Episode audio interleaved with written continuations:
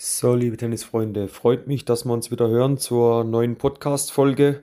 Und ja, heute gehen wir mal wieder auf ein Thema ein, wo vorgeschlagen worden ist. Und liebe Grüße gehen da raus an den guten Wolfgang Paulik aus Österreich. Ich weiß gar nicht genau, wo er genau herkommt, aber hat auch eine richtig coole Facebook-Gruppe, wo ihr gerne auch mal vorbeischauen könnt. Das ist Tennis pur neu. Und der gute Wolfgang gibt dort ja regelmäßig oder ja fast täglich Informationen zum Geschehen ums österreichische Tennis raus, aber auch um äh, ja Turnierpräsentationen und da findet er richtig coolen Stoff und ja, der Wolfgang hat mich mal gebeten so über das Thema Übergang vom kindlichen Anfängertennis zu technischer richtigen Ausbildung zu geben. Und hat da gesagt, Timo, du hau doch da mal raus, was ist so deine Meinung? Und hat mir da ein paar Beispiele mit auf den Weg gegeben. Und ja, da sage ich, geht zwar ein ganz kleines bisschen weg von dem äh, eigentlichen Kernthema, wo ich ja hier auf dem Podcast eigentlich immer wieder ansteuern möchte, nämlich mehr taktisch und mental.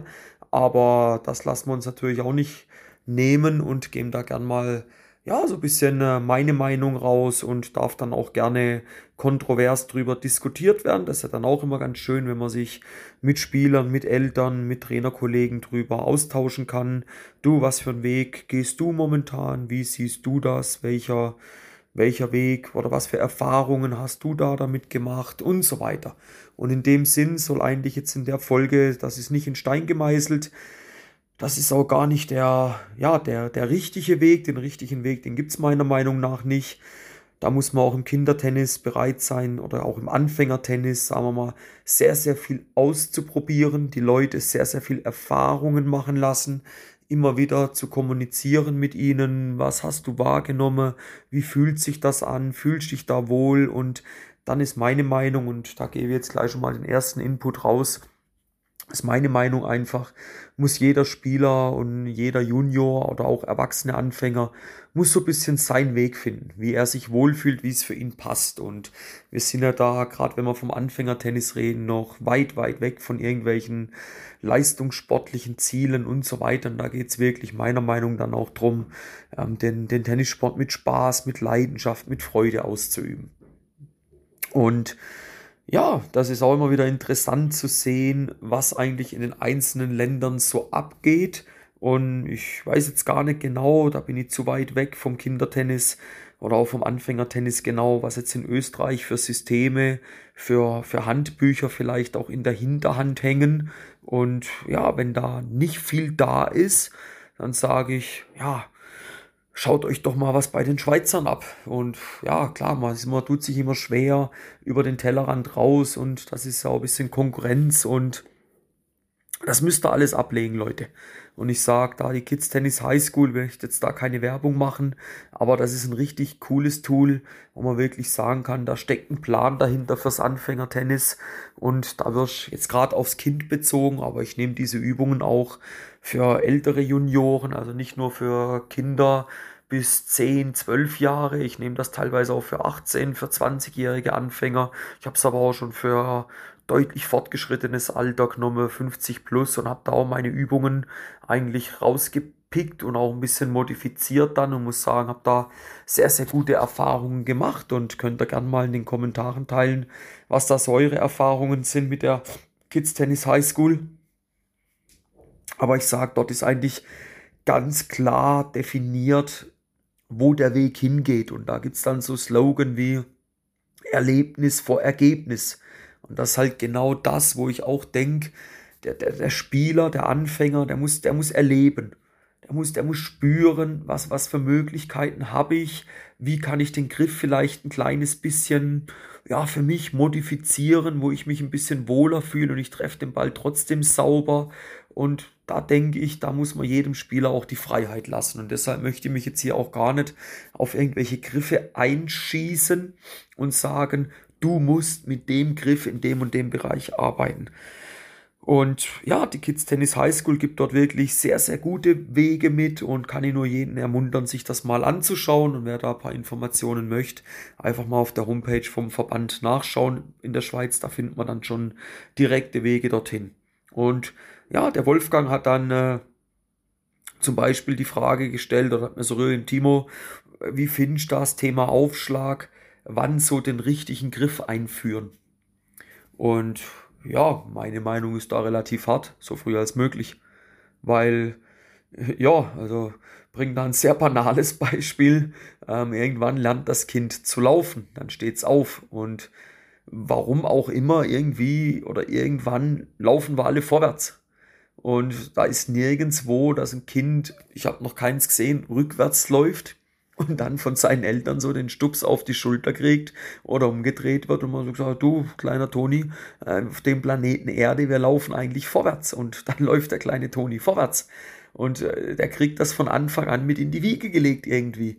Und ich denke, beim Tennis müssen wir auch da schauen, dass man gewisse Dinge, wie gesagt, immer gewisse Freiheiten lassen, gewissen Handlungsspielraum lassen, gewissen Raum für Entfaltung, Individualität lassen aber meine Meinung gerade beim Thema Aufschlag, so früh als möglich damit mit dem richtigen, in Anführungszeichen, richtigen Griff anfangen.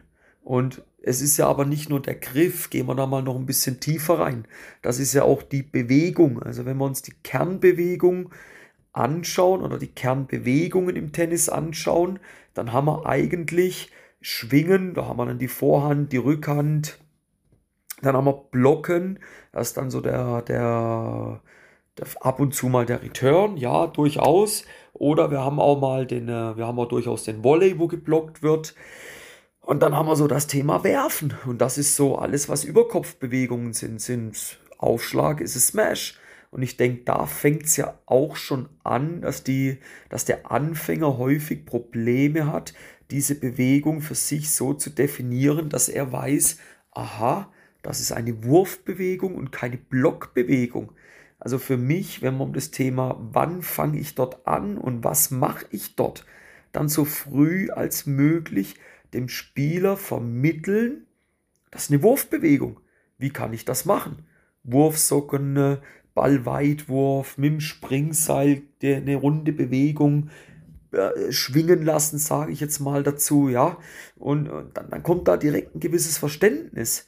Und äh, ja, wenn wir jetzt da sagen, ja, welchen Griff würdest du empfehlen, dann sage ich ja, dann geht das Ganze Richtung Kontinentalgriff und dann haben wir da unseren Handlungsspielraum. Dann kann man da ein paar Millimeter in die eine oder andere Seite durchaus abweichen, aber die Basis geht eigentlich vom Kontinentalgriff meiner Meinung nach aus. Und äh, ja, da darf aber auch wieder jeder, wie ich es eingangs gesagt habe, seine eigene Meinung haben. Und ich denke, den Griff so früh als möglich einführen, diese Kernbewegung so früh als möglich einführen. Und da gibt's dann, wie gesagt, recht coole Übungen, die man dann direkt relativ früh machen kann. In der Kids Tennis High School, wie gesagt, ist es dann der, der Lernbaustein Affe und äh, da, da wird das wirklich auf eine richtig coole Art und Weise wird das eigentlich vermittelt und ich habe Kinder, die sind fünf, sechs, sieben Jahre alt, die haben da direkt eine richtig coole Aufschlagbewegung. Und deshalb denke ich, umso früher man da anfängt, umso besser. Und da ist so mein Punkt, ähm, die technisch richtige Ausbildung, die sollte so früh als möglich beginnen. Weil überlegen wir uns doch mal, was passiert, wenn du es falsch dir aneignest. Was passiert? Du machst irgendwann eine gewisse Anzahl von Tausenden von Wiederholungen. Und irgendwann kommt ein ganz schlauer Trainer her und sagt, du Timo, ähm, äh, ja, der Griff ist zwar recht schön, aber das müssen wir jetzt komplett umändern. Also dann, dann stellt euch mal selber die Frage, was geht dann bei euch ab? Also ihr seid ja verwirrt hoch 10, ihr wisst nicht mehr, was abgeht und ihr denkt euch, was habt ihr die letzten Jahre oder Monate denn da überhaupt trainiert und wofür habt ihr das gemacht? Also da denke ich schon, äh, das ist zu verhindern, gerade in der heutigen Zeit mit den Mitteln, die wir zur Verfügung haben. Und ganz klar, da muss so früh als möglich, muss da richtig ausgebildet werden. Ein weiterer Punkt, wo wir mal anschauen, Thema Splitstep. Und da fragt so der Wolfgang dann, Timo, du, ähm, ab wann würdest du den verlangen oder gleich von Anfang an beibringen? Und auch wieder, wer jetzt die Podcast-Folge aufmerksam zugehört hat, der weiß, in welche Richtung das geht. Von Anfang an.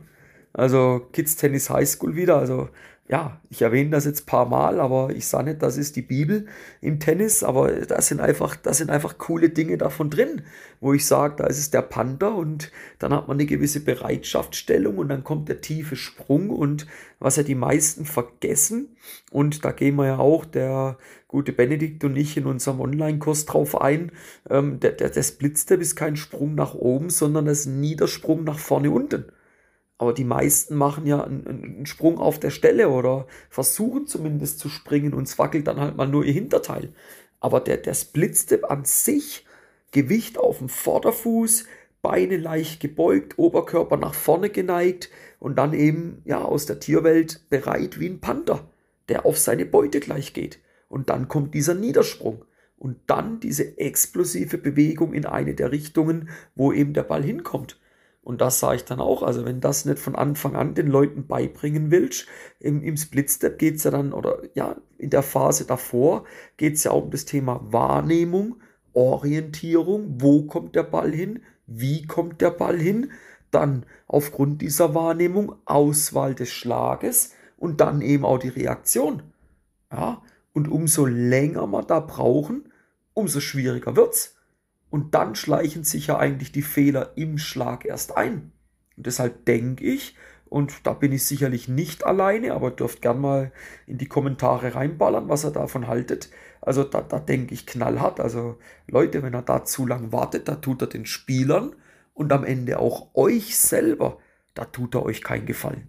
Und das sollte doch so früh als möglich irgendwie passieren.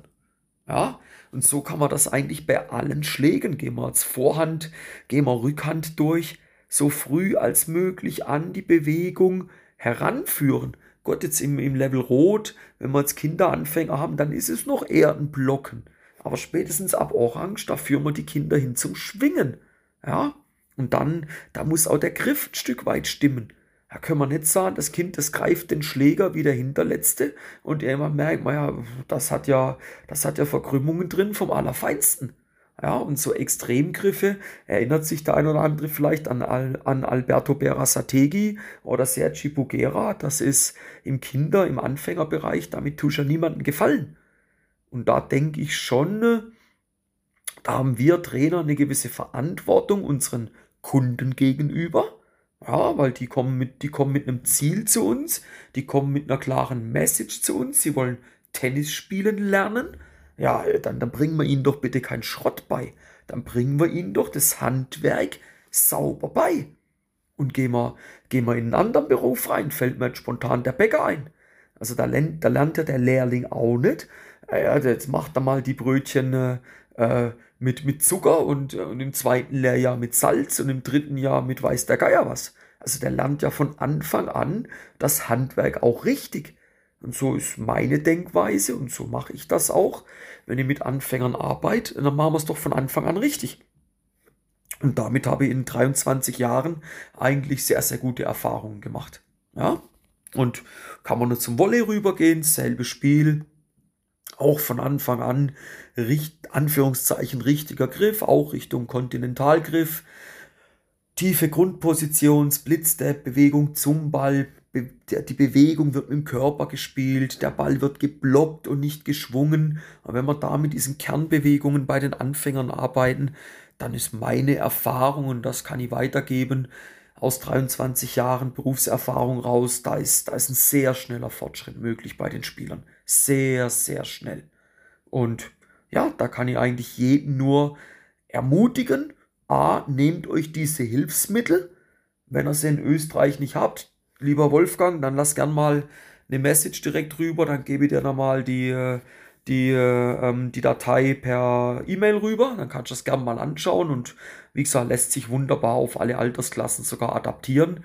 Und ich kann jeden nur ermutigen, da von Anfang an sauber zu arbeiten, im Sinne des Spielers, des, des, des Kindes zu arbeiten. Und dann werden wir alle doch viel, viel mehr Spaß haben. Sowohl Trainer, es, wir, sind, wir freuen uns über den Fortschritt der Kinder, der Jugendlichen, der Erwachsenen oder auch der Senioren natürlich. Und der Kunde ist natürlich auch glücklich, weil er sieht, hey, Tennis, das ist ja gar nicht so ein schwerer Sport.